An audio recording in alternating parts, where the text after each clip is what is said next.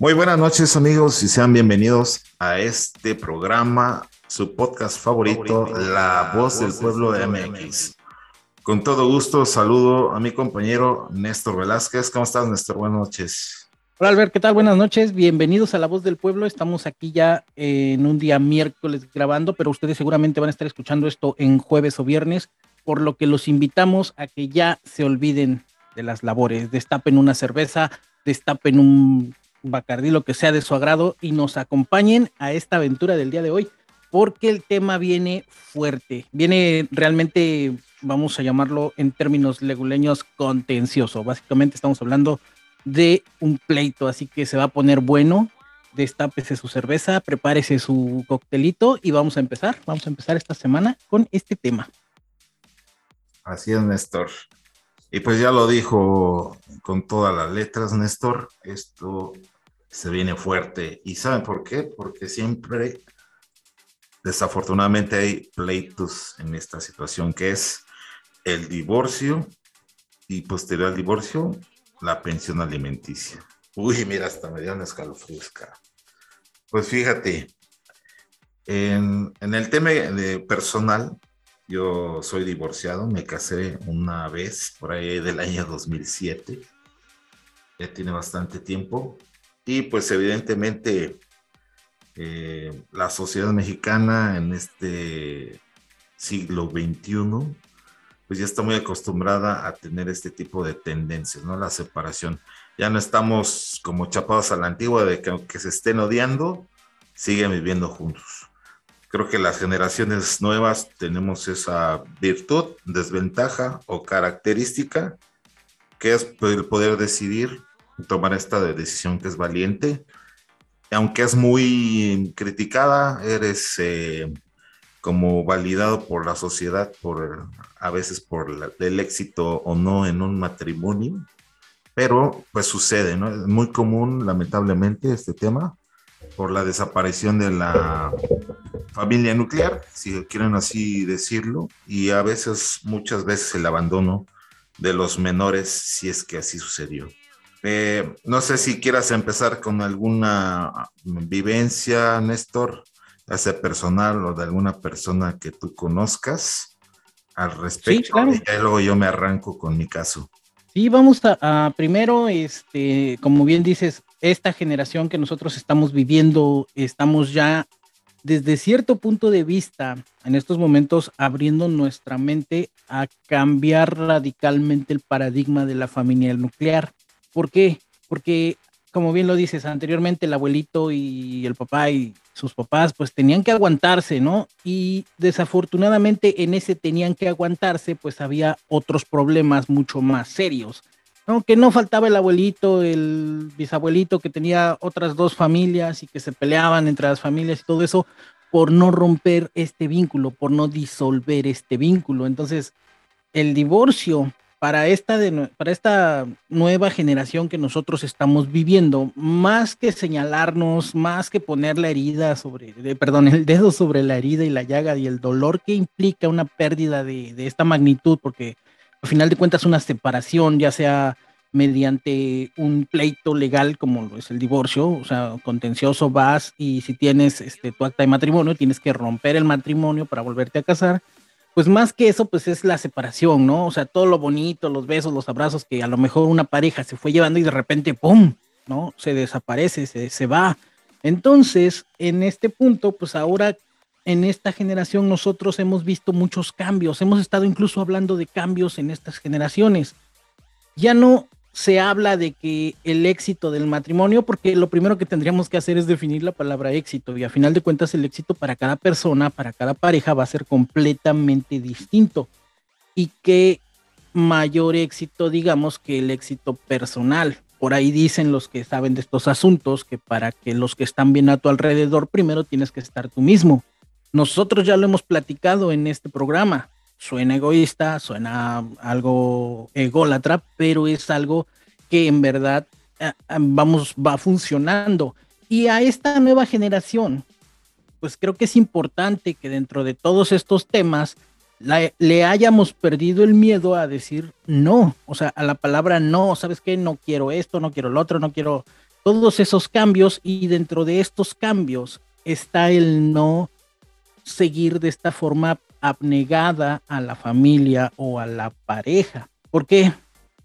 Porque muchas veces es peor. Ahí tenemos a las parejas que van como fantasmas resistiendo más que otra cosa, resistiendo más que queriéndose o todo eso, resistiendo estar juntos. Entonces se pierden atención entre ellos, los, los niños lo notan y ese tipo de cosas. Y ahora que estamos ahora, pues qué mejor que asumir con toda la fuerza de la voluntad y valor, porque se requiere valor también para asumir una pérdida. Y mucha gente va a decirnos, sobre todo de generaciones anteriores, que el, el divorcio es una derrota también hay que asumir las derrotas. Hay lágrimas que llorar, hay duelos que sentir y el divorcio, créanme que eh, por también cuestiones personales puedo admitir que es una pérdida muy fuerte porque traías esta ilusión, traías este, estos proyectos, esta vivencia y de repente pues no. Y lo mejor y lo más sano, no lo trato de decir desde un punto de hombre separado y, eso, sino que quiero decirles que pues es que debe de ser de mutuo acuerdo, porque mientras el divorcio más se prolongue, más se lleve al juzgado, más se trate de exprimir lo que la ley trate de ofrecer después de una ruptura de este, de este nivel, es mucho más eh, doloroso a nivel emocional, a nivel sentimientos y ese tipo de cosas y pues se siente muy feo tratamos de nosotros aquí en La Voz del Pueblo siempre dejarles la, baraja para que puedan ustedes elegir, ¿no? O sea, que sepan todo lo que implican los temas que aquí tratamos y, básicamente la, primero la definición, pues todos sabemos que es la forma legal de terminar un matrimonio. Vamos a hablar primero de términos legales de los, del matrimonio olvidémonos que hay que ir a Roma y pedirle al Papa permiso y todo eso en un matrimonio por la iglesia. No, hablemos en términos terrenales, ¿no? La forma legal de, tener este, este proceso en el que de mutuo acuerdo, sabes que no te estoy poniendo atención, estoy llegando tarde del trabajo, eh, ya me gustó alguien más. Y, y, tener ese valor de platicarlo, tener esa fuerza de enfrentarlo, de tener esa fuerza de enfrentar a la otra persona, y de mutuo acuerdo llegar a una separación sin que se afecte a, terceros. Y desafortunadamente, pues los terceros siempre son primero los niños. O sea, si en, bueno, si en una pareja hay hijos sanguíneos propios eh, o, pequeños que fueron eh, de, la pareja, pues también se fueron agregando a la familia, pues todo esto se sienten protegidos, se sienten cuidados y al momento de que la unión de los padres, de los adultos, se rompe, ellos se sienten también vulnerables. Entonces, no es un tema fácil, es prácticamente una bomba que cae sobre, sobre la familia y, la separa, ¿no? Y en el separar, al querer retomar o querer obtener ganancias de lo perdido, vienen los daños colaterales y muchas veces suelen ser peor a la larga o peor eh, durante todo el proceso. Esto, este, pues sí, sí viene, viene a, colación parte de mi experiencia de que fue mutuo el divorcio, bueno, la separación. Estábamos eh, trabajando mucho, ya mi pareja en aquel entonces, allá por el 2010, este, trabajaba, no nos veíamos casi, y de repente pues empezó a haber como desacuerdos y, hubo gritos y sombrerazos, y la verdad es, ¿sabes qué? Eh, no quiero faltarte al respeto, no quiero que me faltes al respeto, que me grites, que nos gritemos, no me gusta, vamos a, llegar a un acuerdo. Y sí, afortunadamente pues, pudimos eh, llegar a una separación mutua acordada. Sin embargo, pues sí, sí se pierde como ese de, ay, ahora mamá, vuélveme a limpiar mi habitación porque pues ahora qué hace, ¿no? O sea, un hombre solo en aquel entonces yo tenía 30 años y, no, pues, ¿qué hago? No, o sea, no, no tengo modo de volver a llegar a una casa, no tengo modo de esto, lo otro. Y, pues la pareja, mi pareja en ese entonces, pues tenía la, la, ventaja de quedarse con su mamá y los niños se quedaron con allí. Y eso de verlos cada ocho días y así, pues sí, sí está, sí está muy rudo el asunto. Entonces, el, punto es que aún siendo un acuerdo mutuo, es algo fuerte y de ahí, bueno, yo no tuve esta situación de ir a un juzgado, no tuve esta situación, porque llegamos a un acuerdo, este, pues digámoslo, muy, muy, ¿cómo diríamos? Maduro, muy emocionalmente centrado. ¿Sabes qué? Si siento feo gritarte, siento feo que me grites, perfecto. Em, cada quien tomamos caminos diferentes y no hubo necesidad de acudir a un juzgado a, hacer esta parte de los trámites y todo eso. Entonces, eh, la, siguiente etapa pues viene en, en, la parte de la reconstrucción y, y, es la parte complicada para todos.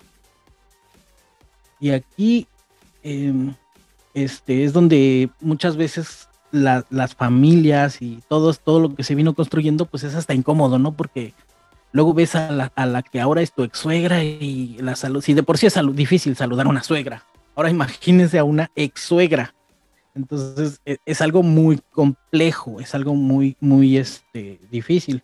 Digo, en este caso, pues fue un, un, un divorcio que de haber sido mediante la ley, pues es un divorcio consensuado, se firman los papeles, se llegan a acuerdos económicos y se procede a la siguiente etapa, que es la separación y la, y la pensión, que aquí creo que tú sí tienes esta experiencia con la pensión, Albert. Pero bueno, sí, de hecho, la pensión no es más que pues, una cantidad que fije el juez con base en el salario que tú percibes, seas empleado o un, un acuerdo, digamos, si eres eh, tu propio jefe o trabajas de manera informal, llámese personas que no pueden comprobar a lo mejor ingresos como taxistas. Yo creo que Uber ya puedes comprobar ingresos, ¿no?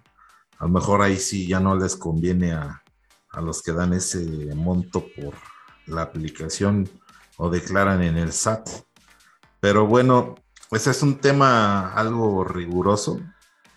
Entonces entiendo que, que tú no, no te divorciaste legalmente, nunca. No, nunca legalmente no, no tenemos esa figura jurídica del divorcio. No, no estamos, este, o sea, no hay un papel, ¿no? Así de, eh, de, que divorciado. O, o, no, no, nunca, nunca nos divorciamos. Y de hecho, parte de esa como madurez, pues fue como, fue, pues ha ido ayudando, ¿no? Los niños luego vienen aquí a Cancún, se quedan meses van al bollo a la Ciudad de México, me llevan a almorzar, o sea, vamos, es como muy consensual, como muy, no sé si usar la palabra maduro sea correcto, pero no hay esa parte de y te voy a destripar por la pensión económica, o sea, no llegamos a... Es más, digamos, maduro en el sentido de que ambos tuvieron la, la certeza o las palabras correctas como para llegar al acuerdo eh, monetario y prácticamente lo que interesa dentro de esta cuestión es de la convivencia con los menores cuando los es, es, correcto porque la, fractura de, los, de, los niños, ¿no? Ves, ay, mi papá es por mi culpa, no, mijos, no, no es su culpa, porque no sé por qué en algún momento los morrillos creen que es su culpa. Así de, no, mijo, ¿cómo crees? No, o sea, este, soy yo, somos nosotros los que estamos decidiendo como adultos y si nosotros decidimos que te pongas un suéter y vayas a la escuela, pues nosotros podemos decidir también sobre nosotros mismos. No tiene nada que ver contigo porque mi hijo pequeño sí me decía, ah, es por mi culpa que te va. No, no es cierto. Estamos, este, nosotros no tenemos acuerdos. Tú, tú vas a seguir siendo mi hijo y aunque estés, este, lejos y lo que sea, de repente se te van a salir unas frases que yo te haya dicho o, vas a hacer algunos gestos que, le recuerden a la gente que, te pareces a mí. Entonces, ese vínculo no se rompe y, no hay poder humano, yo creo que ni divino, como hablábamos al principio del segmento, que rompa ese vínculo. Entonces, la parte de los niños, pues sí, se tuvo que llegar al acuerdo principalmente en beneficio de los chavillos, porque pues sí, el pleito era, o sea, sí se llegó así de hablar, ¿no? Que necesito la pensión y que no sé qué, perfecto, vamos a la pensión, no pasa nada y vemos qué sucede. Entonces, en aquel entonces, pues era muy, este, bueno, yo creo que para el día de hoy el 10% de 20, no, el 30% nos pedían de 20 mil pesos, pues era poco. O sea, realmente cuando yo vivía ah, en pareja, en familia nuclear, pues era de que los zapatos, que el cuaderno, que la pizza, que el cine, que este ya rompieron otra vez el cuaderno. Entonces sobrepasaba el 30%. Y ahora bajo el régimen, pues igual, ¿sabes qué? Voy por los niños el jueves. Ah, sí, qué buena onda, vamos, nos vemos el jueves, que la pizza, que el cine, que el boliche, que todo esto. no es el 30%, yo creo que es el 50% y no al mes, sino a la quincena. O sea, y, todos esos acuerdos que lleguemos en beneficio de los hijos, pues es como parte de la reconstrucción que tenemos que hacer para, después de un suceso así. Entonces, puede ser que al momento de elegir una pensión, pues sí es complicado, ¿no? Imagina, yo imagino que, por ejemplo, las personas, las, las chavas que se divorcian, se separan, pues a lo mejor pusieron en alto su vida profesional, pusieron en alto su vida laboral, su vida que si estaban estudiando, que si estaban en un trabajo, lo que sea. Al momento en el que se casan, pues eh, desatienden esa parte un poco, reducen su salario, reducen su expectativa, ya lo vimos en el episodio anterior, la parte de las brechas salariales y cosas así. Y ahora que el, em, no sé, muchas veces no hay apoyo, pero en caso de haberlo, el apoyo del matrimonio, de la pareja, se pierde, pues sí, en un dado caso es necesario. La ley estipula que debe ser el 30%, pero muchas veces el 30% no es suficiente incluso se presta a, bromas, ¿no? De que tiene varias porque son varias pensiones y entre tres ya junta el 90%. Entonces, es algo complicado esa parte. Y fíjate que sí, de hecho, a mí me toca vivirlo en lo personal. ¿no? Tengo asignada una pensión del 30% sobre mi salario, pero la ley no contempla los descuentos pues previos, ¿no? De una persona que llegue a estar bajo el esquema de salarios. E, esto quiere decir que te descuentan el 30%, pero de todo, ¿no? De tu aguinaldo, de tus horas extra, de tus bonos de puntualidad, de tus vales de despensa. Cualquier prestación que sea eh, devengada en pro de tu beneficio es también para los que son, en este caso, los contrayentes del beneficio. En mi caso, pues la señora se hizo pasar como una persona que no trabajaba, siendo que sí trabajaba, y se puso como, eh, bueno, usó a su favor ese hueco en la ley que tú mencionas, ¿no? De que eh, a lo mejor piensa el juez que las personas o la mujer en específico tuvo que dejar de laborar por dedicarse al niño. Y es lo que su abogado le recomendó. Entonces ella se hizo acreedora o beneficiaria de la pensión digamos que el menor tenía que recibir el 15% y ella el otro 15%. Y hasta la fecha eh, está tal cual escrito. Yo tendré que meter otro juicio como para revalidar esta situación y que ella ya no fuera beneficiaria directa de la pensión, porque aquí también habrá muchos hombres que digan, bueno, sí le quiero dar nada más a mi hijo, pero a ella no, porque yo sé que se va de fiesta, se va de parranda, o lo está metiendo en otro tipo de, cosas o lo está invirtiendo en cosas que no son buenas para mi hijo. Es muy difícil, se los digo de una vez, eh, poder comprobar ese tipo de cuestiones. ¿Por qué? Porque la ley te señala que ante todo, eh, pues tengas que presentar este tipo de evidencias, o sea, facturas, notas, casi casi estar espiando su cuenta bancaria o los tipos de gastos que hace o si quieres, pues verte más ducho y pedir comprobantes de todo lo que gasta y en qué gasta el dinero que le das, pues también te tienes que volver a aventar otro juicio. Si es que tu abogado no lo, no lo planteó desde el principio en el primer juicio de divorcio y pensión alimenticia. Es claro también que no sé si ya los, los juzgados, por ejemplo en México, ya están tomando esto a negocio porque realmente ya lo están haciendo a lo mejor hasta más fácil.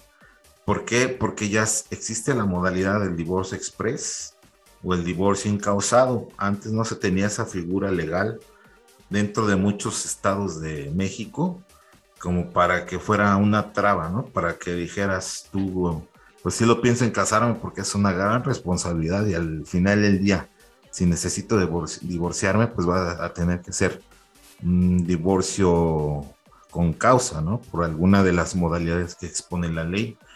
En este caso ya, por ejemplo, Ciudad de México, Estado de México, Hidalgo, Tamaulipas, Sonora, Yucatán, Coahuila y Nuevo León, ya tienen este modalidad de divorcio express, o sea, imagínate, ya tienen esta posibilidad de hacerlo de esa manera tan rápida que, no sé, el juicio dure a lo mucho tres meses y ya estés fuera.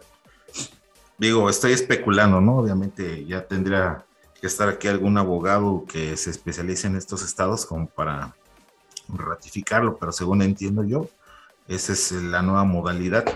¿Y qué pasa después de esto del divorcio? Pues siempre va acompañado de la pensión alimenticia y la guardia y custodia de los menores. Lamentablemente también está amañada la cuestión de con quién se quedan los menores. Casi siempre el hombre prefiere alejarse y dejarlos ahí o en otro caso los hombres como ven a lo mejor un estado mental inestable de la pareja, pues requieren pedir la custodia de los menores. Pero entiendo que debajo de la mesa no se habla mucho de esto, pero es una realidad, ¿no? La mujer siempre va a estar beneficiada con la custodia de los menores, eh, porque ellos le llaman la figura materna, ¿no? Que es como el seno de la educación que, en la que se basa México. Entonces, pues es algo ahí quisquilloso que no sé si se ha regulado o si se le ha dado seguimiento, que realmente este tipo de opiniones para los hombres pues también pueda eh, ser una modalidad que ayude de manera igual y no sea tendenciosa a solamente dejar a los menores con la figura materna. En dado caso eso es fácil cuando la figura materna pues decide cederlos, por así decirlo. Si cede la custodia, eh, pues es mucho más fácil para el hombre tener a los menores.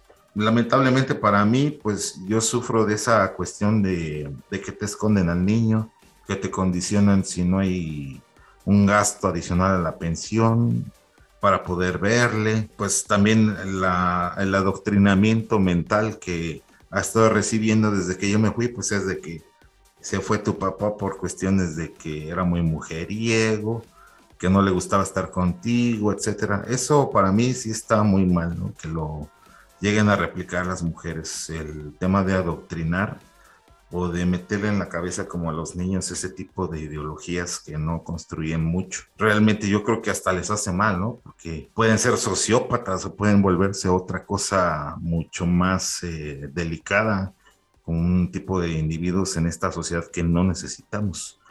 Eh, esto es eh, en mi caso y bueno, al día de hoy todavía tengo esta cuestión. Lo estoy arreglando, por eso también salió el tema. Lo vimos, o yo lo abordé ahí por eh, un tema en Facebook que vi. era la noticia, decía, llegan por el novio a la boda porque no dio pensión alimenticia. Y es que sí, realmente es un delito no dar pensión alimenticia. Es ya causal de, de, cargos penales. Entonces, pues obviamente vas a la cárcel por no pagar este tipo de, de manutenciones hacia los menores o hacia, te digo, hacia la ex esposa también puede ser válido que ella te requiera pues una pensión porque supuestamente no puede trabajar después de que tuvo un hijo tuyo. Entonces, pues es muy escabroso el tema. No sé qué opinas tú al respecto de esto. Sí, desde luego, que es un, es un tema que incluso, como bien decías al principio del segmento, incurre en la corrupción. O sea, no dudo que el abogado diga, bueno, vamos a, obtener esta pensión, pero de ese 30% que usted obtenga, en el cual el 15% sea para usted, me toca a mí el 5%. Entonces, yo no dudo que ahí haya una parte de un pellizco de, de la cobranza. Vamos, no digo que esté mal, no digo que sea así de, ah, ¿por qué me cobra el abogado? Pues es su chamba. O sea, su chamba del abogado es ganar un juicio. Pero de ahí a que se vuelva un modus vivendi y se vuelva un asunto abusivo, un asunto que, raye en, lo que le toman, ¿no? tanto del abogado como la persona. O sea, si, tú dices, está trabajando, es, tuvo un trabajo, es una persona que tiene nivel de estudios, etcétera, etcétera, no tendría sentido que ahora abusara de estas leyes mexicanas, que sabemos que las leyes mexicanas eh, son un chiste mal contado, en el cual se supone que tienen que proteger a la persona que se está separando, bueno, la persona que entre comillas queda como más débil, ¿no? y, desde cierto punto de vista siempre termina siendo la mamá, que porque tiene vulnerabilidades y todo eso. Eh, no estoy diciendo que no sea, de hecho tenemos un episodio aquí en el que hablamos del asunto, sin embargo, también se raya en el, en el abuso. Y parte de lo que hablábamos también es que nosotros en estos años hemos estado cambiando nuestra forma de ver. Y pues sí, hemos, hemos desarrollado esta parte de sentimos feo, lloramos, etcétera, etcétera, vemos por los, por los niños. y que lamentablemente tengas que pasar por esto, pues sí es algo que, que en verdad este, raya en el enojo, canijo. O sea, ¿por qué usar a los niños como una especie de arma, como una especie de tirabuzón, de latigazo, para obtener un beneficio? O sea, es, es, molesto que como que, este tipo de cosas ocurran. O sea, si las leyes tuvieran como un poquito más de visión, o sea, pues digo, es difícil porque el mejor mexicano que se supone tenemos ahí en leyes le dan miedo a los videojuegos, entonces no podemos pedir mucho de las leyes.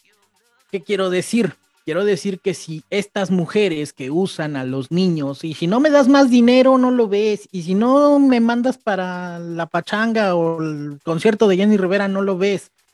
Oye, eso es explotación infantil. Estás usando al niño como un medio o como un elemento de producción para extraer más recursos. Y eso es incorrecto. O sea, eso es, pues para ese caso, ponle una caja con chicles y mándalo a vender al metro. Porque eso de querer sacar dinero mediante el chantaje, mediante la fuerza, mediante el... Es, es, no sé, o sea, no sé cómo equipararlos, algo que en verdad causa impotencia ver que, este tipo de cosas ocurran. Pues sí, sí sentimos feo, etcétera, nos reponemos y lo que quieras, pero no, no, no es el, no estamos hablando ya de nosotros, sino del beneficio y del futuro de los niños, porque van a ser niños que van a crecer frustrados, van a crecer con miedo, van a crecer con enojo y, y van a entender en su mente que la forma de obtener las cosas es mediante el chantaje, mediante el berrinche, mediante este tipo de cosas y hablamos que si son chamacos que se empiezan a juntar y se desvían, terminan las cosas mal. Entonces, esto es como una como una consecuencia de todos estos síntomas. Hablarle mal, del, o sea, que la mamá hable mal, bueno, no solo la mamá, tanto el papá como la mamá no deben hablar mal de su contraparte frente a los hijos o ni con la, ni con sus mamás o con sus tías, porque luego pasa, ¿no? Que la mamá está hablando con la tía y ay, es que ese pinche Néstor solamente se la pasa jugando videojuegos y no me pone atención, no solo se la pasa programando y no me hace caso, que ya estoy perdiendo mucho tiempo. Y, y los niños viéndose, oye, ma, pero pues papá juega con nosotros y que no sé qué. Ah, sí, ¿no? Entonces, todo ese cambio de mentalidad tiene que llegar a, las parejas que están en este proceso, porque si no es así, pues vamos a seguir heredando todos los males que veníamos, que venimos tratando en la voz del pueblo, de exponerlos, dejarles una solución, dejarles una cosa por hacer para que al, al, día lunes que hagan la tarea, como bien lo decimos, semana a semana, tengan una visión diferente y lo puedan comunicar ustedes también y puedan pensar esa parte. Entonces, sí es molesto que ocurran este tipo de cosas, sí, sí la ley tendría que contemplar ese asunto, o sea, no sé, yo creo que la ley tendría que tener una cuenta para que el, el agraviado, el que va a pagar la pensión, la pague ahí y la persona que la va a cobrar meta sus recibos, sus facturas, su todo lo que hace de gastos comprobables que son que los meta a esta cuenta y que de ahí retire yo creo que eso sería como lo más sano para evitar este tipo de cosas, este tipo de chantajes. Porque si seguimos así, pues vamos, de nada sirvió que, o de nada va a servir que en 100 años sigamos diciendo, bueno, aprendamos a decir compañere o compañere, si los chantajes desde ese punto de vista basados en una supuesta vulnerabilidad de una mujer que porque es débil se le tiene que dar la así, siguen ocurriendo y siguen, este, pues desde, desde la familia, o sea, desde el núcleo de la sociedad, que si bien este, está roto, lo que sea, o, está separado, pues esta cosa quiere decir que no aprendimos nada. Y quiero que se lo, se lo lleven de esta parte, que aprendan a identificar si me están chantajeando, estoy, o yo estoy chantajeando, ¿no? Si, si están entrando en, en coerción, ah, pues para que pase esto tiene que pasar lo otro. Porque e, en esos momentitos, en esos pequeños instantes que a lo mejor no notamos, vienen las fracturas y son fracturas que con el tiempo dicen, ay, pero ¿por qué me hizo esto ahora? No, si siempre es, bueno, no sé, y se van, van incrementando. Entonces, si hoy este, ustedes notan eso, pues pónganlo en cuenta. Y yo creo que el tema a final de cuentas, en términos legales, en términos de números, en términos de efectivos, estamos abiertos a la voz de los expertos, que si hay algún abogado que está escuchando esto, si hay alguna mujer que está escuchando que perciba pensión alimenticia, nos dejen los comentarios de la voz del pueblo en Facebook, qué es lo que opina, o también en TikTok, también tenemos este, algunos cortes de lo que grabamos durante estos días, y, y, y déjennos sus opiniones, porque nosotros podemos hablar desde nuestro punto de vista. Yo hablo desde mi punto de vista, ¿sabes qué? Eso es, eso es coerción, eso es chantaje, eso es este, manipulación pero a lo mejor ustedes me dicen, pues que de otra forma no lo haría. No sé. Yo necesito, aquí en La Voz del Pueblo, necesitamos que nos dejen sus comentarios en estos temas, porque, como les digo, los hablamos, los tratamos y desde los puntos de vista que tenemos a la mano podemos emitir una opinión. Pero si ustedes nos apoyan, ¿sabes qué? No es el 30% en la Ciudad de México, en la Ciudad de México es el 30% más el esto, más lo otro. Ah, ok, ya podemos como llegar a un acuerdo y que incluso no sé, el próximo episodio que hagamos un episodio 2 de este tema, nos acompañen en La Voz del Pueblo. Sí, son bienvenidos aquí todos amigos. Todas sus opiniones son escuchadas. Cada uno tenemos algo que decir. Y, y te digo, en específico he visto las dos caras de la moneda, lamentablemente, Néstor. Me tocó conocer de muy cerca un caso de una una señora que ya tenía dos hijos. En este caso, el hijo mayor sufría de una enfermedad mental ocasionada por alguna malformación en la gestación. Entonces esto pues le ocasionaba una condición especial. Obviamente esto implica pues más gasto objetivamente en medicinas y en terapias de rehabilitación. Pero ¿qué pasaba? Esta persona trabajaba en un lugar donde vendían trailers, camiones, tractocamiones.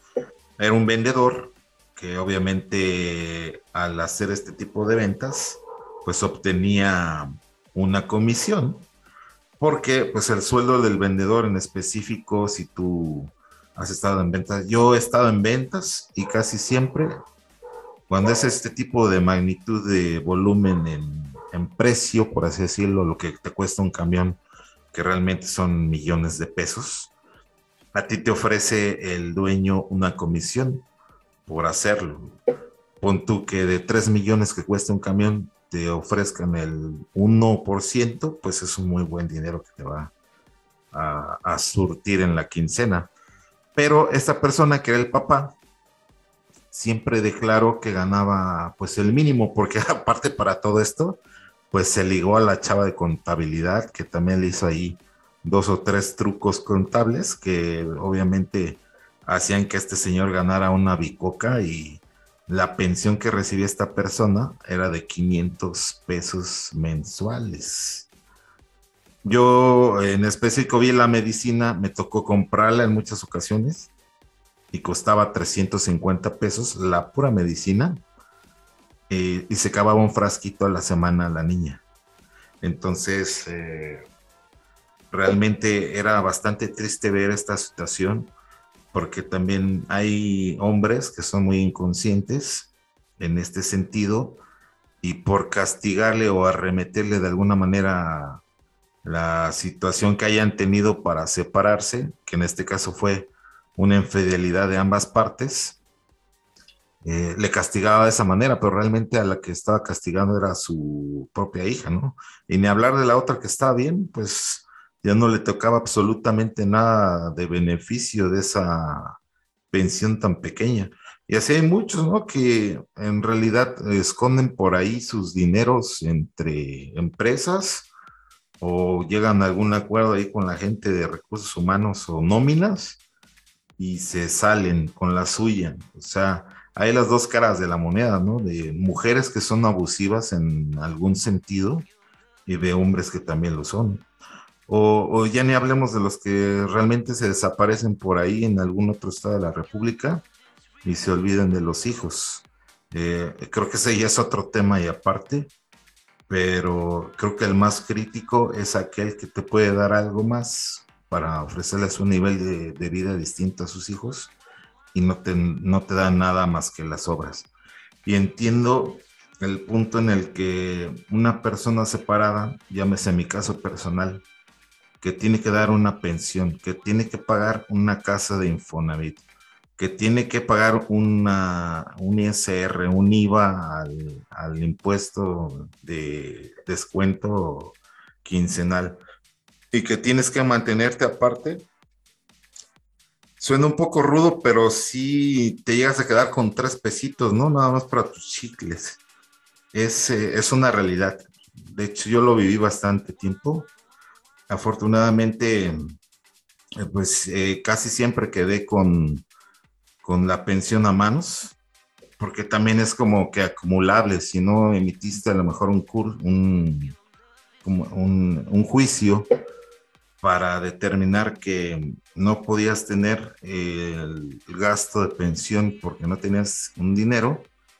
Eh, a veces si no se notifica, depende del estado, puede ser acumulable. O sea que cuando entres a trabajar, a ti te van a retener casi todo tu salario por orden del juez. Si no es que te retienen todo, ¿eh? a mí me la aplicaron, pero eso ya también fue de mala fe, porque yo estaba dando dinero por fuera. Eso sí, amigos, tip. Siempre que den un dinero, denlo en transferencias electrónicas y que te firmen un recibo. ¿Con qué? Con una copia de la credencial del lector y la firma de la persona que está siendo beneficiaria. Si tú das el efectivo y esta persona se le ocurre nada más de pura mala onda decir que no le diste nada, pues no hay manera de comprobárselo. Entonces, siempre hay que dar el dinero en transferencias electrónicas y también que la persona que está recibiendo el dinero te firme de recibido. Porque, pues, eh, lamentablemente existen abogados corruptos, eh, existe gente de mala fe que si se combinan, pues pueden destrozarte en un santiamén, Porque ya no vas a trabajar para ti, vas a estar trabajando para ellos a lo mejor uno, dos o tres o cuatro meses, depende cuánto le debas. O sea, a, ese grado llegamos. Y si es una cantidad muy fuerte, pues más bien te conviene a ti invertirle a un abogado para que haga una apelación y se haga una negociación de dicha retención, porque si no, si ella la única que está metiendo algún tipo de requerimiento, sí te puede llegar a afectar. Afortunadamente mi sueldo no era tan bajo y pude liquidar, eh, me parece que en dos meses el adeudo que tenía de cuando no estuve trabajando. Uno entendería que cuando no está trabajando, pues no está generando ingresos. Pero eso, si lo sabe manejar lamentablemente un abogado a su conveniencia, te la pueden aplicar igual y cobrártelo como si lo debieras, ¿eh? aunque tú realmente no estuvieras trabajando ni estuvieras percibiendo un salario similar al que tenías cuando estabas en la empresa. Ojo, mucho ojo ahí, porque sí es bastante importante darle seguimiento. Eh, te digo, existen este, estas dos caras de la moneda. La tercera que te digo que padres ausentes, desaparecidos o que se dieron a la fuga y se fueron por cigarros y nunca más regresaron, pues están aún peor, ¿no? Esos también casi, casi son prófugos de la ley. Si a la mujer se le ocurre meter la, la demanda de pensión, pues sí, realmente están incurriendo a lo mejor hasta en un delito. Lamentablemente todavía las bases de datos entre juzgados de estados no está homologada y es muy difícil, mm, pues primero arrastrar a alguien dónde está, si ya se volvió a casar, o dónde realmente está trabajando. ¿Por qué? Porque pues existe también ya mucho el tema de consultoría, ¿no? De que te dan de alta en una empresa, pero que luego no está en, en tu lugar de residencia, que está en Sonora o que está en, en Baja California, o sea, lugares súper lejos para que si tú emplazas alguna demanda, pues también sea mucho más incómodo dar el seguimiento. Entonces, yo creo que sí debería de avanzar en ese sentido nuestra ley mexicana y homologar, ya tenemos la tecnología desde hace mucho como para homologar las bases de datos y expedientes de este tipo de casos para que se dé seguimiento en automático ya incluso desde las empresas, ¿no? Tú hicieras una consulta en una base de datos y vieras, ah, esta persona pues debe dar pensión. Entonces realmente yo estoy esperando algún dictamen de un juez que me diga que le empieza a retener su dinero. No sé ahí si tú tienes algún conocido o alguna otra opinión al respecto de que tú te hayas enterado que también sucedió de esta manera, Néstor? Pues no, aquí sí está este como complejo porque estaba yo como pensando, dije, voy a poner el ejemplo de, de mi papá, pero pues al pobre le metieron tres pensiones en menos de 10 años. Entonces, este, no, no es un ejemplo muy eh, ejemplar que digamos, porque pues el, en algún momento mi, mi, mi papá pues e, es este jubilado de bomberos, todavía vive, él, él, es jubilado, fue bombero y durante sus años de trabajo en la estación, en la primera estación en Tacubaya, de repente me voy a cambiar de estación porque ya no quiero trabajar ahí, que no sé qué, y, y voy a poner un taxi, voy a poner un puesto de torta, pues era precisamente por eso, porque le habían puesto la primer pensión. Después se cambió de otra estación a otra estación, a la estación de Iztapalapa también, ahí en el Distrito Federal. Y lo mismo, no, ya no quiero estar en esa estación porque no me gusta y me peleé con un fulano y no sé, pum, vale, pensión. Entonces, él entra dentro de este grado patológico de, o sea, todos sabemos, ¿no? Pues de repente se te va el ojo para acá y, ¡ay, qué bonita está esta muchacha! Pero hay que ponerle responsabilidad al asunto. O sea, hablamos de que esto podría darnos un tema, un, un, un episodio 2, 3, lo que sea, porque los temas son precisamente muy, muy escabrosos y todos nos dan mucha tela, ¿no? ¿Por qué lo haces? No, pues porque me siento muy hombre teniendo muchas mujeres y que no sé qué.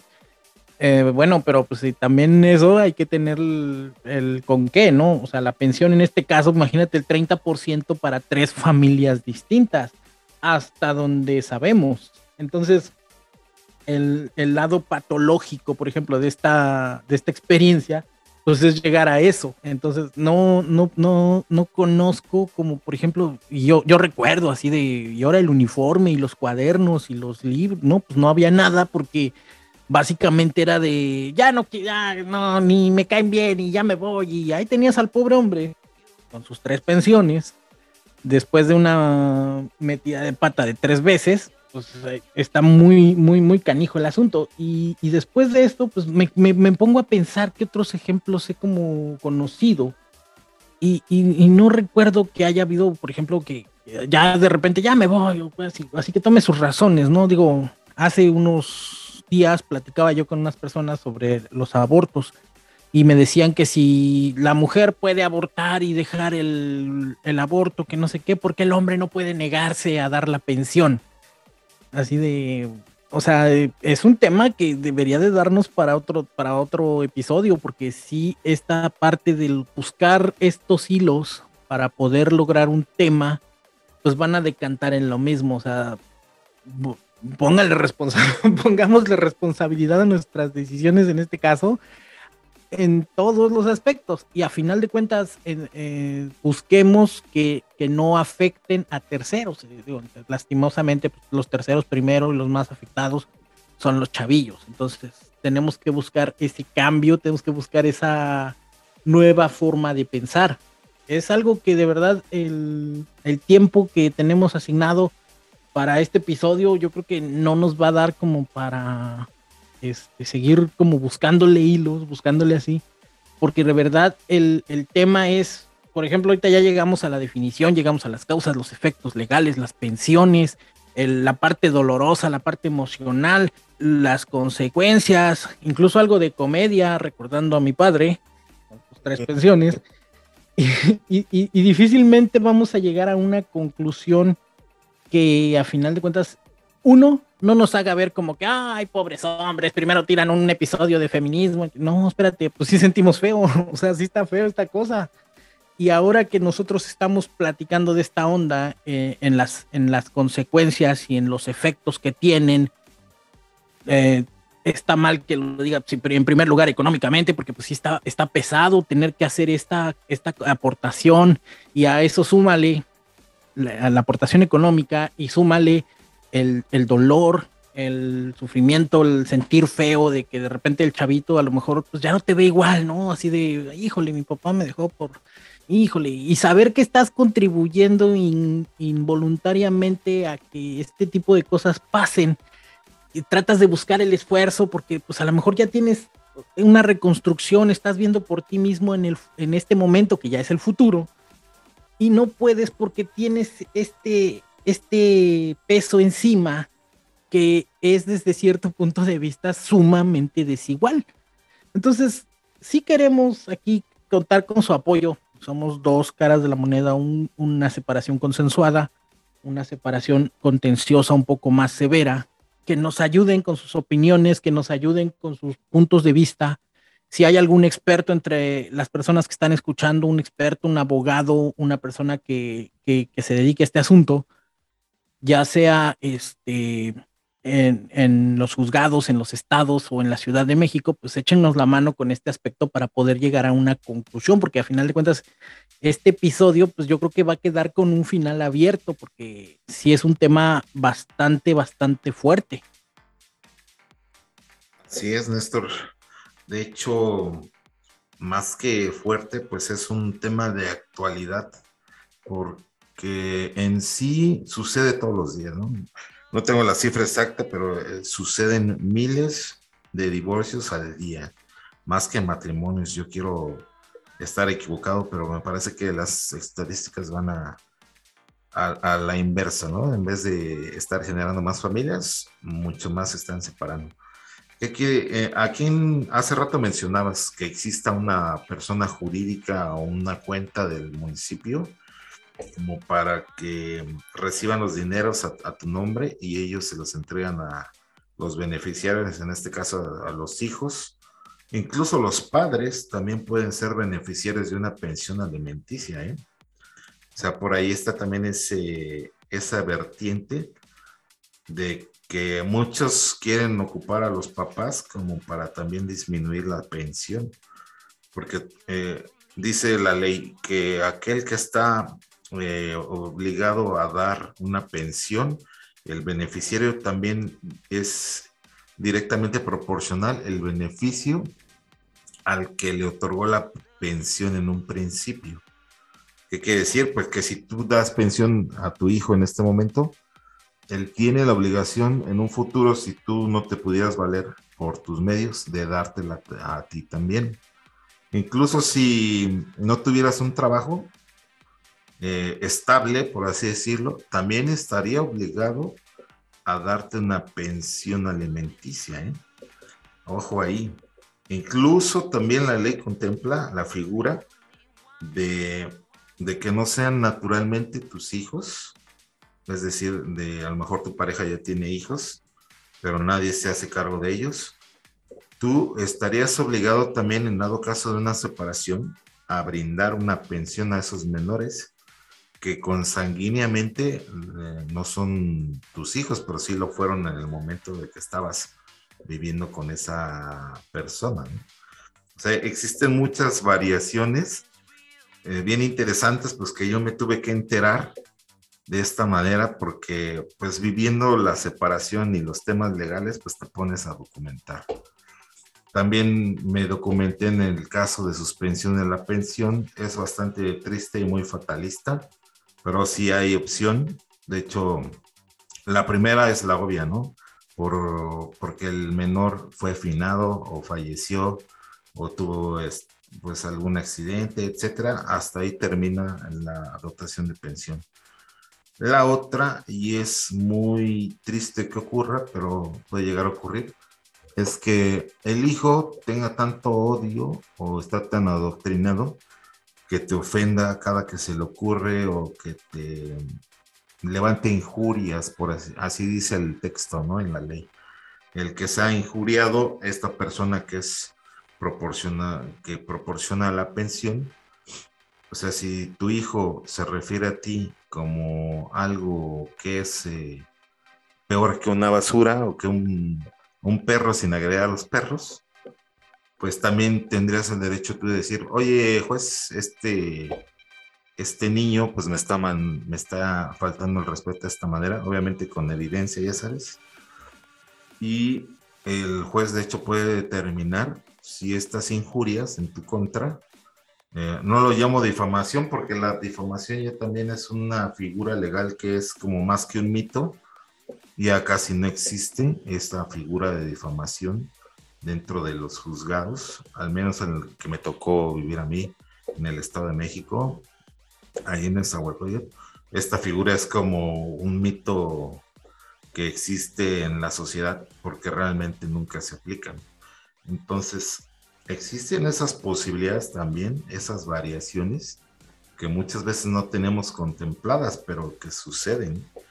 Y de hecho también existe una variación más extrema aún, si la mujer en específico tuviese algún problema, eh, ya sea que tú eh, fallezcas como proveedor, eh, ella puede incluso tener derecho a pedirle pensión a tu papá, o sea, al abuelo del niño, o a quien esté dotado de características económicas que le permitan brindar una pensión a este tercero, que en este caso es tu consanguíneo, a lo mejor nieto o sobrino incluso, ya estaría a tu cargo en una pensión. Ya es un caso más extremo, pero también suele suceder. ¿eh? ¿Cómo ves esto? ¿Sabías estos datos? De esos datos sí no tenía ni idea que, existieran, ¿eh? Y sí están muy eh, desiguales, o sea, en qué momento, no sé, o sea, de verdad que las leyes mexicanas se disparan de, lo irracional a lo ridículo y de ahí a lo extraño, a lo extremo. No sé, o sea, Dross podría perfectamente hacer un top de las leyes más de las leyes mexicanas más psicóticas que podríamos entender, porque, o sea, ¿cómo de si te mueres tú, la pensión la va a seguir pagando tu papá, tu sobrino, otro? Digo, no sé, o sea, habría casos en los que, híjole, fingió su muerte y lo vieron por ahí comiéndose quesadillas en la marquesa, ¿no?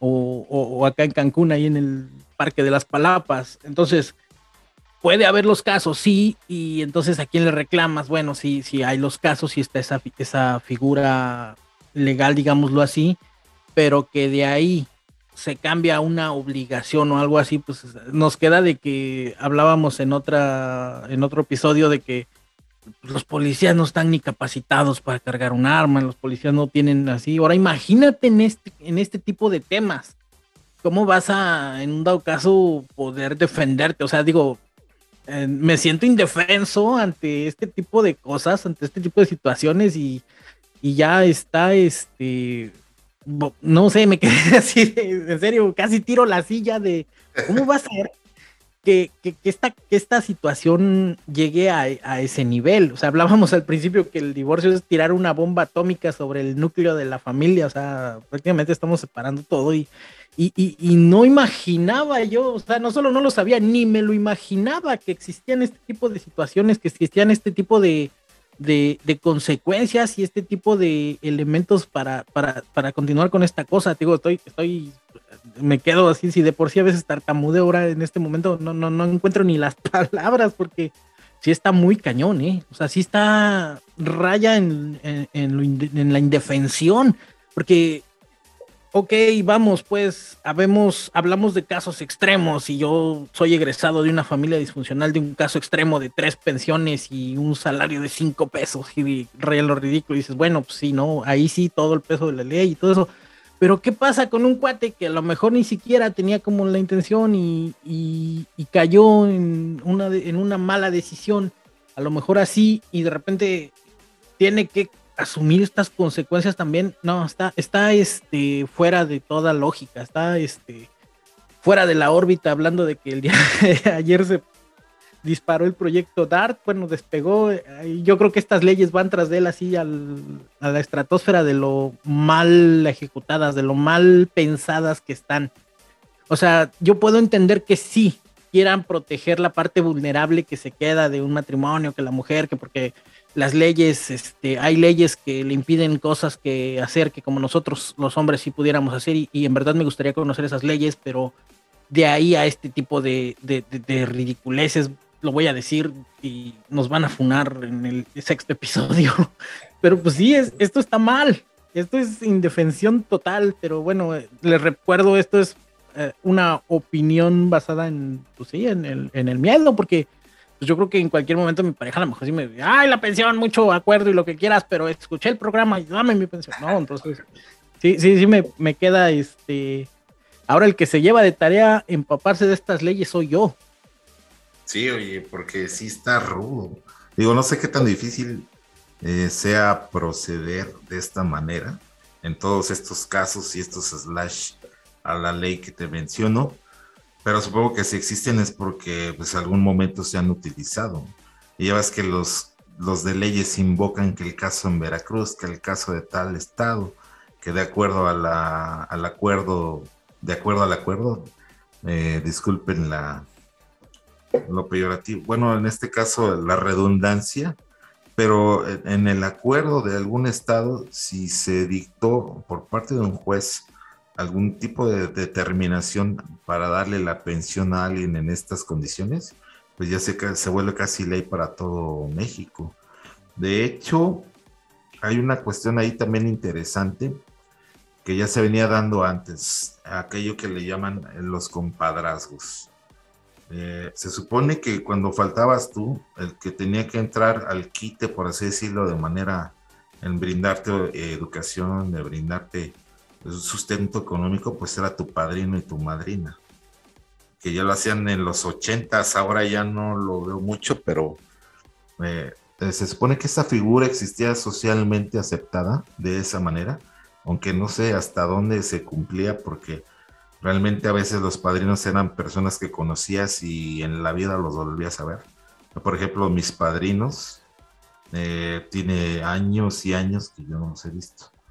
Pero se supone que esa figura se enmarcaba en este, en este tipo de cuestiones económicas como para que tú como un menor, el Estado te salvaguarde de esa manera, brindándote un sustento, si no es en primera línea de sangre, pues, en segunda o tercera, ¿no?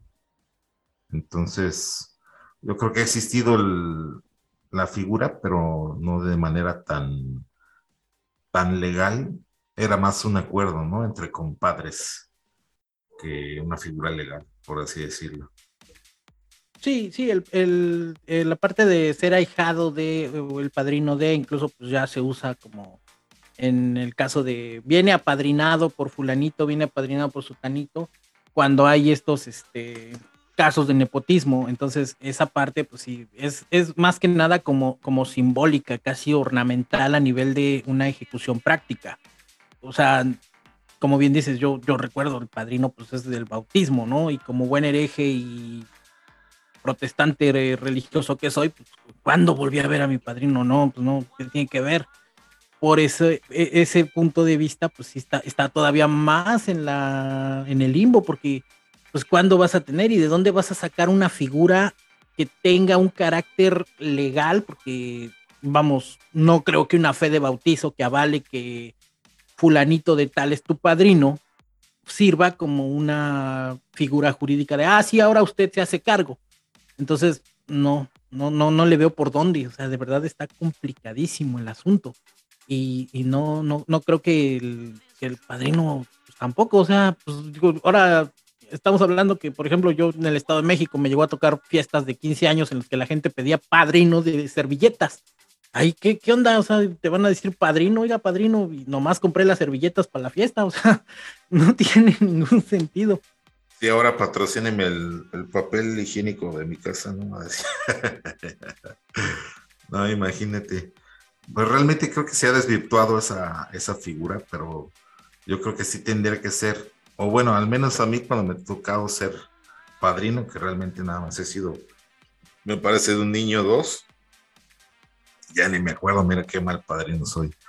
Pues eh, yo entendía esa figura del apadrinar a alguien, que era como decir, sí, yo estaré presente en dado caso que tus padres falten o que tengas algún inconveniente que requiera pues la intervención de un adulto, ¿no? De un mentor o alguien, un tutor, mejor dicho.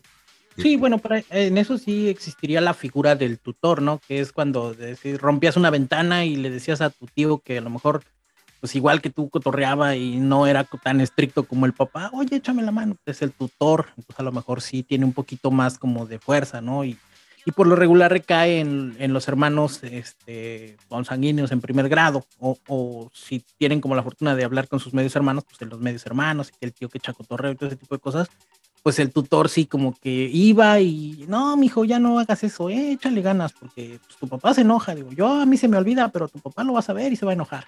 Entonces, la parte de la tutoría a lo mejor sí entra en ese, en ese, en ese término, pero no creo que cobre tanta fuerza. Bueno, recordemos que ahorita estamos opinando, no estamos diciendo este así debe de ser. O sea, muchas veces me ha, tocado personas que oyen el programa y me dicen, pero no concluyeron nada. Pues no, porque el programa básicamente es de opinión. O sea, queremos saber qué opinan, no qué concluyen. Eh, bueno, y en el deber ser, para ti, Néstor, eh, hoy en día, ¿con cuánto mantienes a un hijo en las condiciones que te gustaría, por lo menos a ti, haber vivido? Digamos, eh, con un techo seguro, con alimentación segura, a lo mejor con la compra de, de útiles, uniformes, y vestimenta y la recreación, ¿no? Que le llaman irte al cine, dar la vueltecita, ¿Cuánto estimas tú que cuesta o que debería costar una pensión al día de hoy en México por hijo? Contando que son un niño sano, que no tenga ninguna comorbilidad o que no tenga alguna enfermedad que le ate también a, tener un trato distinto en cuanto a gastos adicionales en sillas de ruedas o medicamentos o cualquier otra cosa. ¿Cuánto es para ti una cantidad base que sería justa antes de, impuestos o de quitarte un porcentaje de tu salario que a veces también es algo contraproducente, ¿no? Porque si es un salario muy alto, pues tanto dinero que se gasta en un niño no, lo, no le ve mucha lógica. ¿Cuánto es para ti algo lógico que digas, con esto sí puede vivir un menor en México? eso sí está, esa sí es una pregunta, pues, este, algo complicada, porque vamos a poner un, algo básico. O sea, tenemos, estamos hablando de por lo menos un litro de leche que oscila el precio entre los 25 y 30 pesos, o 25, 35 pesos, dependiendo de la marca, al día. Multipliquémoslo por 5, ahí van a 5 a la semana, y luego multipliquémoslo por 4, son al mes. Estamos hablando de que de pura leche entre los 25 y 35 pesos al mes son 275 eh, pesos en un precio estimado, un litro de leche al día. Estamos hablando que a lo mejor en la mañana un vasito con leche, en la tarde otro vasito de leche, no sé. Si queremos vernos muy este, estrictos, son 700 pesos de pura leche. Eh, suponiendo, estamos hablando de un niño entre los 6 y 12 años, que, los, una caja de cereal que no les haga mucho daño, que no tenga mucho azúcar, no sé, otros 50 pesos, 275, llevamos 325 pesos. Eh, hora de la comida, no, no, no sé, este, vamos a poner una despensa promedio que tenga un kilo de carne para una tres días, son tres días, o son 30, son tres. Vamos a poner un promedio de bisteces promedio de que el kilo está en 180 pesos. Vamos a dejarlo en tres. Vamos un redondeo 180 por 3, vamos a redondearlo a 600 pesos, llevábamos 300, llevamos 900 pesos redondeado entre carne, leche y un cereal. Eso es mensual en la primera instancia, o sea, nada más el puro niño está desayunando, está comiendo, no se está quedando con hambre. Queremos ponernos todavía, vamos a cerrarlo en mil pesos para que tenga que tortilla, que una bebida saborizada o algo así para que no haya esta carencia de, ay, solo agua, o que el fin de semana se pueda tomar una agüita de sabor. Entonces, un niño, su primer canasta básica, que estamos hablando que es su desayuno, su comida y a lo mejor su merienda con cereal y cosas así, son mil pesos. Vamos a ponerle un guatito de un este, costalito que a lo mejor pierde el lápiz, pierde el sacapuntas, pierde la goma. Vamos a ponerle otros 200 pesos para que esto sea constante. ¿Cuánto puede costar una goma, un lápiz y un sacapuntas hoy en día? No sé, no estoy seguro, pero 200 pesos creo que perfectamente alcanzan para comprar por lo menos cinco veces este, estos productos. Estamos hablando que ya llevamos 1200 al mes y estamos considerando la comida base, lo básico para la escuela. No creo que se termine en un cuaderno al mes, o sea, un cuaderno de 100 hojas estándar, tamaño profesional, no creo que se lo termine. Entonces, ese lo vamos a descartar en esta instancia Creo que y de ahí global en un gasto anual, ¿no? ¿Cuántas veces compras útiles al año? Como, tres. O sea, sí pasa de que el bimestre. Ah, ya me acabé el de matemáticas a los tres meses de que compras el primer fregadazo de en septiembre, compras el primer, la primera lista de útiles. Como por noviembre ya empiezan, ya me terminé el cuaderno de matemáticas, ya me terminé el cuaderno de español, ya me terminé el cuaderno de educación física. ¿Por qué tienen cuaderno de educación física los chamacos hoy en día? Bueno, pero estamos hablando no sé, al año. Yo creo que sí, en útiles escolares. Suponiendo que van en la escuela pública. Suponiendo una escuela pública, entonces 5 mil pesos al año, divídelo para que saquemos el porcentaje mensual. Entonces, yo calculo, hacía un estimado más o menos ahorita, para las puras cosas básicas que son la despensa, la escuela y, los cambios de cuadernos, que por lo menos son 2.500 pesos de, de manutención para el puro niño. Si te quieres ver ya un poquito más espléndido, ¿cada cuándo pueden ir al cine? ¿Una vez al mes? O sea, y tampoco hay películas buenas cada ocho días. Tampoco vamos a decir que al niño le gusta ver cine de Stanislavski o Toroblovsky cada ocho días. No es cierto. Entonces, una película de héroes con palomitas y todo eso, ¿cuánto te puede costar? 400 pesos al mes. Entonces, estamos hablando que son. Ya llegamos a los 3 mil pesos al mes, incluyendo un entretenimiento que sería el cine. Un entretenimiento básico. O sea, olvídate de que el Xbox y que el Steam y que el Roblox, no, nada de eso. Un entretenimiento básico que es un, y es, yo lo considero que es hasta un premio el, cine. O sea, no, no, no quiero verme como, ay, ese hombre es muy tacaño y no considera que es los niños. No, pues yo creo, creo que tener a los niños en un celular, en una tablet, es como una especie de maldición para los niños a futuro.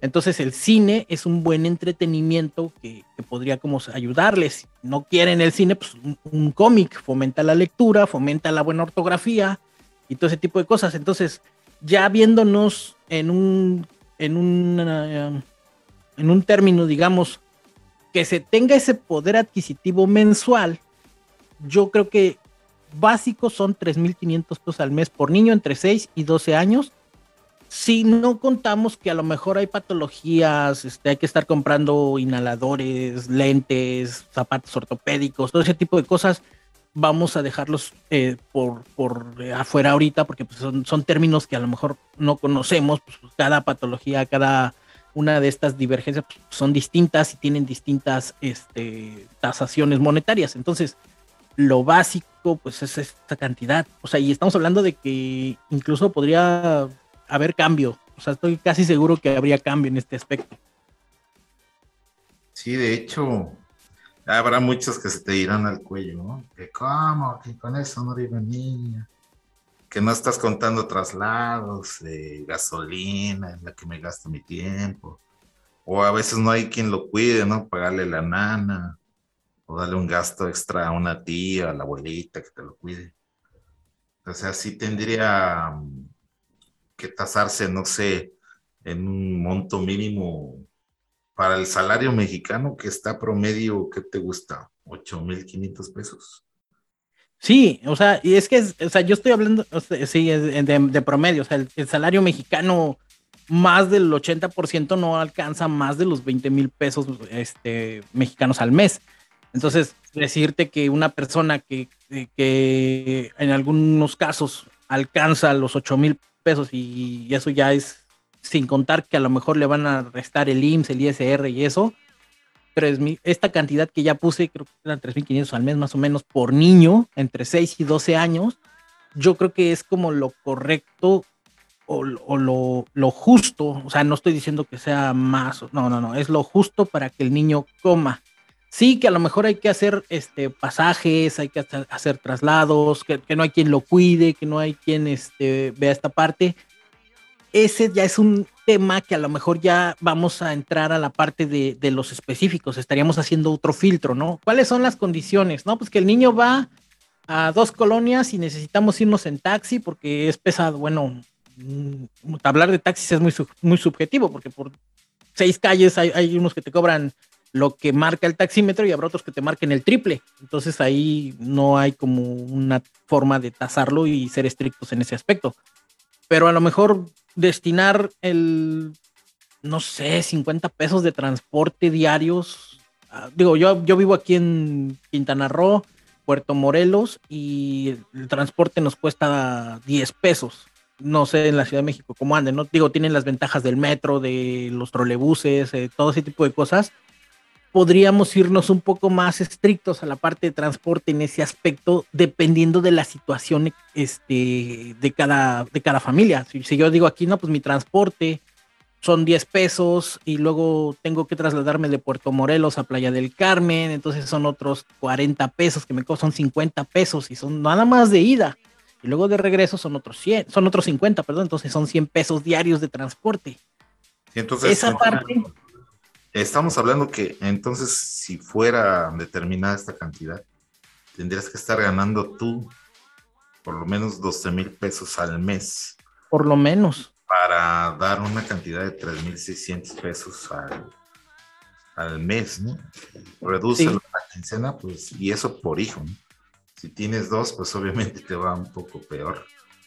O si tienes tres, o si tiene comorbilidades o alguna cuestión especial, pues sí habría que echarle números ahí. A muchos dicen, pues mejor no me divorcio, me sale más barato. Sí, ya, ya para los particulares, entonces empiezas a pensar y dices, no, pues mejor ni modo, pues le sufro. O sea, bueno, habría que, revisar los casos específicos de que, que, que, lleguen a esta consecuencia, ¿no? ¿Cuáles fueron los casos y que por qué fue? No, pues es que todo ese tipo de cosas habría que revisarlos, pero sí es importante que, que, primero consideremos de lo general a lo particular y luego vayamos viendo las particularidades. Entonces, sí es complejo, sí es complejo, sí, a lo mejor yo sé que habrá personas que, ay, ¿cómo tan poquito dinero? Pues es que son los términos y condiciones de la, de, de la realidad estadística nacional.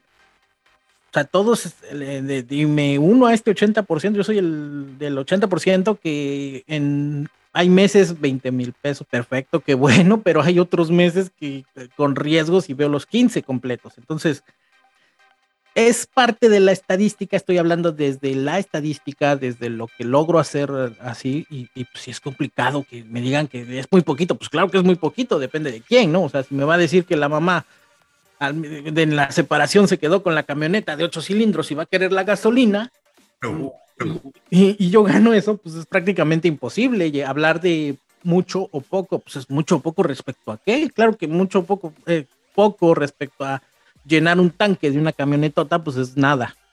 ¿Estamos de acuerdo? También tenemos que tener en foco que muchas veces eh, las mamás también figuran como personas eh, que aportan para, en este caso, la educación de sus hijos lamentablemente muchas tienen el gasto completo, pero eso se reduce a que no estamos hablando nada más de la cantidad que uno como persona hombre necesitaría dar si quieres darle cierta calidad de vida a tu hijo. También se tiene que considerar que de la contraparte, eh, no nada más se le dan las cosas eh, sentimentales, sino también muchas veces se aporta. Entonces, realmente no va solo esta aportación a un niño. También deben de considerar las personas que esta es una aportación mixta, ¿no? Que tiene que ser compartida por parte de ambos padres. Sí, sí, es, de ambos y, digo, perdón que saque la espada de la vaina y desenfunde el arma, pero estamos en una era de equidad. O sea, también este, chicas, pónganse ahí esa onda de, pues, qué onda, ¿no? Si, si, están trabajando, si están, si en esa parte, pues el hijo a cierto punto de vista es de los dos. Entonces sí tenemos que hablar como que, ok, a lo mejor tres mil pesos es, es, poco. Y, y pues, si estás trabajando, si estás obteniendo esto, yo sé que a lo mejor es menos por la brecha salarial, etc pero no estamos hablando de que es, es, es producto unigénito, ¿no? O sea, es, de los dos. Esa parte sí es como muy, como que perdón por haber sacado el machismo intrínseco que traigo, o que, que, que, que, pues sí, el que a final de cuentas nos vio crecer, pero sí, o sea, es, es, es, mutuo. O sea, sí, ok, yo me voy a comprometer a poner, no sé, yo veo cómo le hago y van 5 mil pesos al mes para que el niño no pase hambre, no pase frío, no pase la vergüenza de que pierde el lápiz y tarde mucho en comprárselo. Todo ese tipo de cositas puede ir al cine una vez al mes y hablar con sus amigos y no crezca con carencias. Si esa es mi realidad, pues adelante. Y si la contraparte está trabajando, pues óyeme, yo sé que se te ven muy bonitas esas uñitas de acrílico, pero échame la mano. O sea, a lo mejor los, los 5 mil pesos que estoy dando no alcanzan para unos zapatos nuevos del niño, pero como si alcanzaron para unas uñitas de gel. No, que me las puso la comadre, que no sé qué. Bueno, eso ya es como más entrar a las particularidades de este asunto. O sea, cuáles son los particulares de cada caso. No terminaríamos si nos dedicáramos de esta última fase del programa a estarlos como, como devanando, estarlos como, como, este, pues sí, con las pincitas, a ver, ahora así, ahora acá, no, no, no podríamos llegar a, algo y siempre a final de cuentas yo creo que en esta última sección del programa hemos pisado muchas este, sensibilidades en ese aspecto. Pues sí, amigos, y ya para concluir también el tiempo aire es costoso. Me oí como los veteranos de televisión. Pero ya para concluir, miren, básicamente eh, yo les doy este consejo. Primero, si se van a casar, piensen bien si se van a casar eh, con la persona que ustedes pueden creer en ese momento que es la correcta. Segunda, si se piensan divorciar por cualquiera de las razones que tengan ustedes, evalúen la situación, porque ahora no solamente es una firma, implica mucho más, eh, implica un duelo que vas a tener que vivir porque ya no vas a tener en primera instancia esa pareja o a tus hijos o esa unión familiar eh, o disfuncional o funcional como la hayas tenido, ya no lo vas a tener. Puedes tener un, sabor a libertad que es ilusorio.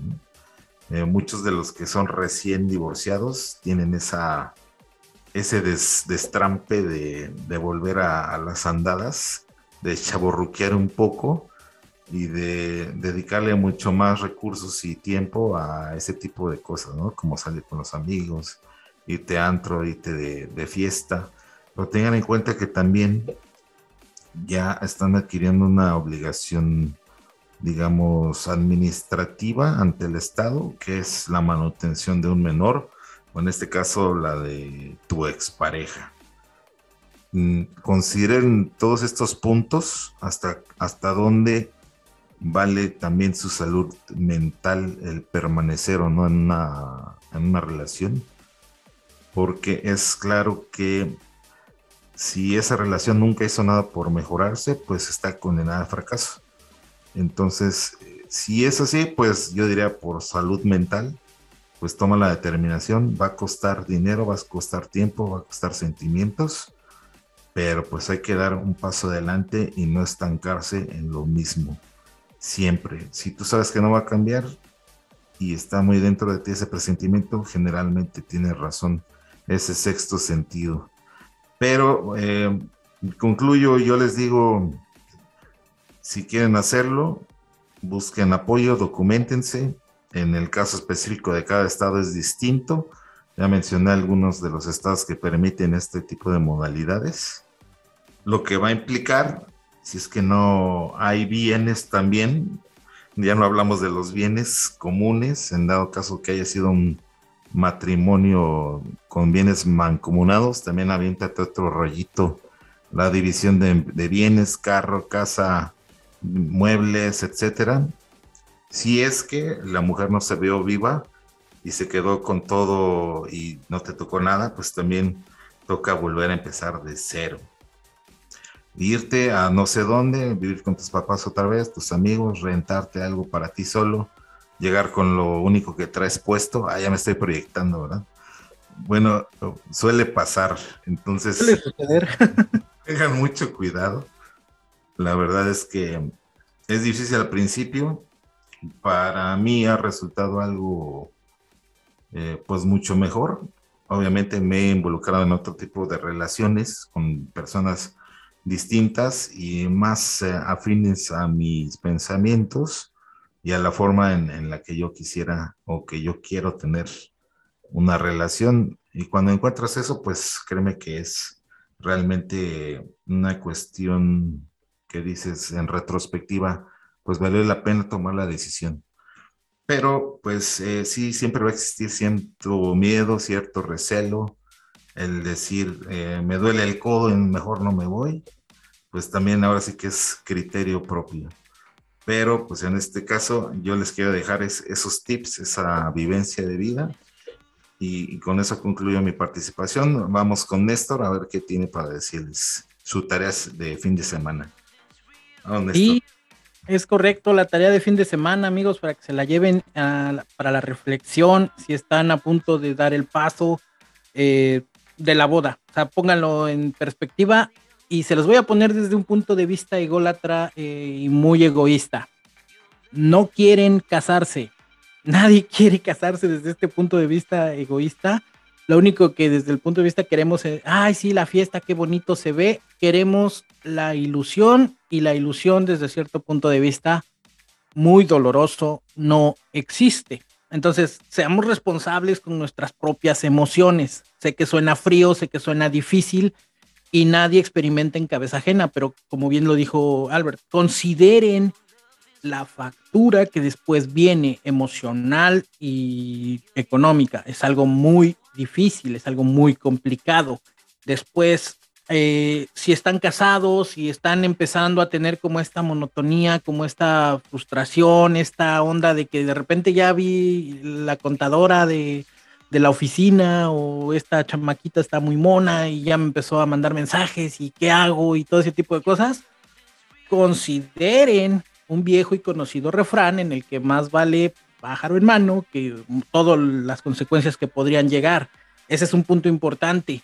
¿Por qué, lo hablo así? Porque pues, es la parte que estas distracciones, estas tentaciones son un rayo que empieza a caer que, que viene con que viene a decantar en un divorcio. Entonces, tomen en cuenta eso, sean responsables de, sus actos, de sus, de sus hechos, y pues a final de cuentas, créanme, no quieren, eh, uno, ustedes mismos no van a querer una pensión, no van a querer, en el caso de mi padre, que sus hijos crecimos con, pues prácticamente en, en la pobreza, en la miseria, de saber que aunque cobraban, no, nunca había dinero, es algo muy complejo. Entonces, reflexionen antes de una decisión, porque desde luego que es esto. Y número tres, hablen, hablen con su pareja, ¿sabes qué? Me molesta que me grites, me molesta que esto, que lo otro.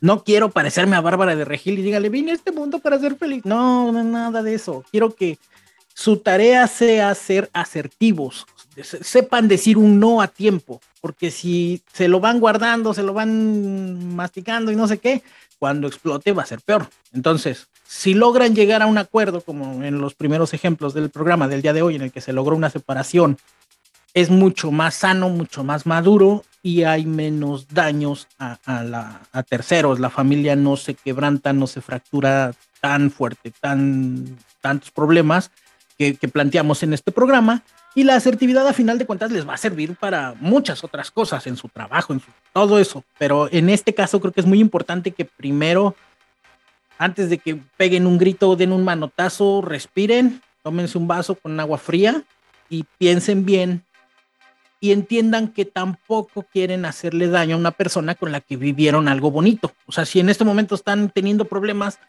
pues acuérdense de ese momento en el que se vieron los ojos por primera vez, ay, qué bonito sentí, que no sé qué, no quiero hacerte daño, así están las cosas. Ah, perfecto, que no sé qué, y sean asertivos, porque a lo mejor la otra persona ya la hicieron entrar en coraje, entrar en enojo y les va a gritar. No vamos a faltarnos al respeto. Y esa es como la clave para llegar a un acuerdo. Lleguen a estos acuerdos, recuerden que los abogados, su chamba es ganarse la lana en estas cosas y, consideren que pues, son pleitos muy, muy duraderos y muy dolorosos. Esa es su tarea, ser asertivos, eh, pensar las cosas, ser responsables. No olviden dejarnos sus comentarios en nuestro Facebook, en la cuenta de TikTok, La Voz del Pueblo MX, en Facebook, facebook.com, diagonal, La Voz del Pueblo MX. Y estén en contacto con nosotros para que podamos conocer más sobre sus temas. Quieren que platiquemos de Gandhi, de no sé, se me ocurre cualquier cosa que quieran ustedes que platicamos. Gandhi, el pensador hindú, no la librería. Entonces, déjennos sus comentarios, déjennos este, sus opiniones, las páginas de xhtweb.com.mx, las redes sociales, todo está abierto para que se comuniquen con nosotros. Eh, la voz del pueblo, eh, no sé, vamos a pensar en un eslogan, también es tu voz o algo así, no sé. así es. Lo adoptamos, me parece bien. La voz del pueblo también es tu voz. Sería muy, muy, muy bien esto, Néstor. Ya lo tienen ahí. Y recomendación, busquen buenos abogados. No busquen, si ya dan este paso, no busquen coyotes, como les dicen, aquellos que nada más te van a estar sacando dinero y no te van a arreglar nada. Porque lamentablemente también me pasó. Gente que, que me vio la cara y que incluso tuve que pagar multas por este tipo de cuestiones. O sea que busquen un buen abogado, comprueben con su cédula profesional que es abogado y que se dedica a eso. Y más eh, también que tenga el perfil de abogado para divorcios o para litigios eh, en el ámbito familiar, le llaman. Porque hay muchos abogados que se dedican en específico a otras cosas, pero también céntrense en un abogado de divorcios, si es que ya no hay vuelta atrás, y tienen que hacerlo, pues para llegar a este acuerdo si no llegó nada con la pareja al final del día. Ya que ahí como reflexión agradecemos mucho su tiempo dedicado a este podcast. Ya están nuestras redes sociales, como bien lo dijo Néstor. Se queda un poquito ahí abierto el tema para darle seguimiento en posteriores episodios. Más queda que agradecerles eh, escuchar a un servidor y a Néstor, estas opiniones no son verdades absolutas, son únicamente opiniones que representan un extracto de la voz del pueblo. Esto ha sido La Voz del Pueblo MX. Gracias. Hasta luego. Hasta luego.